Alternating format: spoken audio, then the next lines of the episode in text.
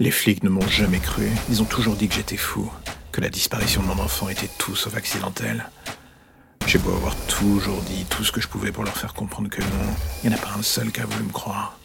Un père ancien tolard et braqueur de banque, le tout avec un casier long comme une mise en examen de politicien. J'avoue que ça sonnait mauvais. Alors j'ai fait la seule chose que je pensais valable, m'enfuir, chercher à comprendre par moi-même. Oui, en faisant ça, je signais mon arrêt de mort judiciaire, je le savais.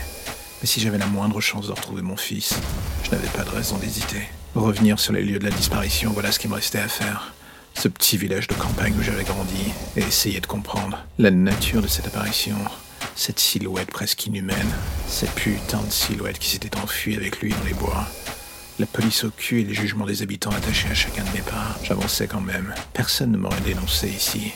Ils savaient tous qu'autre chose était là dans l'ombre à attendre. Le genre de légende dont on ne parle qu'à voix basse pour ne pas attirer plus d'attention que nécessaire sur le village.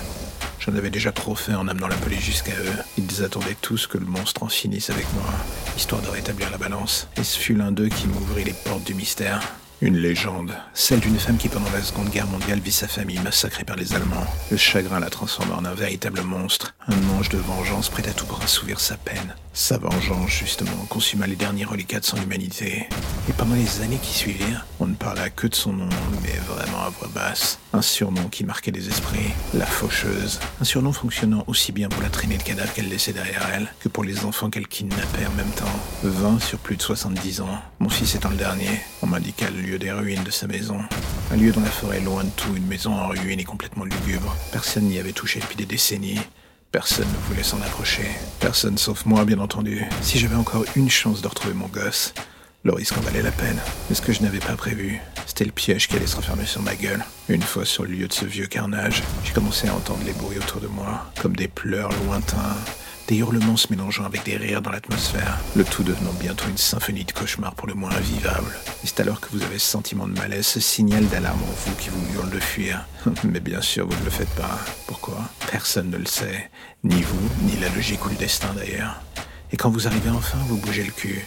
Il est trop tard. Elle est là devant vous. Votre sang désormais est plus froid que de la glace. Et ce n'est que lorsqu'elle s'approche de vous que vous le voyez enfin dans ses bras. Il est là, votre enfant. Mais plus elle s'approche, plus quelque chose cloche dans votre esprit. Le sang qui coule le long de son bras. Cela commence par un filet de sang. Et plus elle s'approche, plus ce sont des flots de sang. Et ce n'est que lorsqu'elle s'arrête devant vous que vous voyez la vérité. Ce n'est plus un enfant, c'est juste un amas de chair difforme. La tuer, la massacrer. Vous voudriez hurler votre rage, vous ruer sur elle. Mais rien ne vient. Votre corps ne répond plus. Elle laisse tomber votre enfant à ses pieds. Enfin, ce qu'il en reste. Autour de vous, dans l'ombre de la forêt, les rires retentissent. Elle vous pose la main sur le front et d'un coup, tout devient sombre. Vous vous évanouissez. Ce ne sont que des heures plus tard que des hurlements à nouveau vous réveillent. Des policiers vous entourent. Sans ménagement, ils vous arrêtent. Ce qu'ils pensaient depuis le début est là. Ils ont enfin la vérité qu'ils attendaient. Vous avez tué votre enfant, vous êtes un monstre pour eux, pour l'humanité entière, et vous allez finir votre vie entre quatre murs. Plus rien n'enlèvera de votre mémoire le sourire de cette chose contemplant le cadavre de votre gosse. Et le pire dans tout cela, est que vous ne saurez jamais pourquoi lui, pourquoi vous, une victime de plus dans un schéma que personne ne comprendra jamais.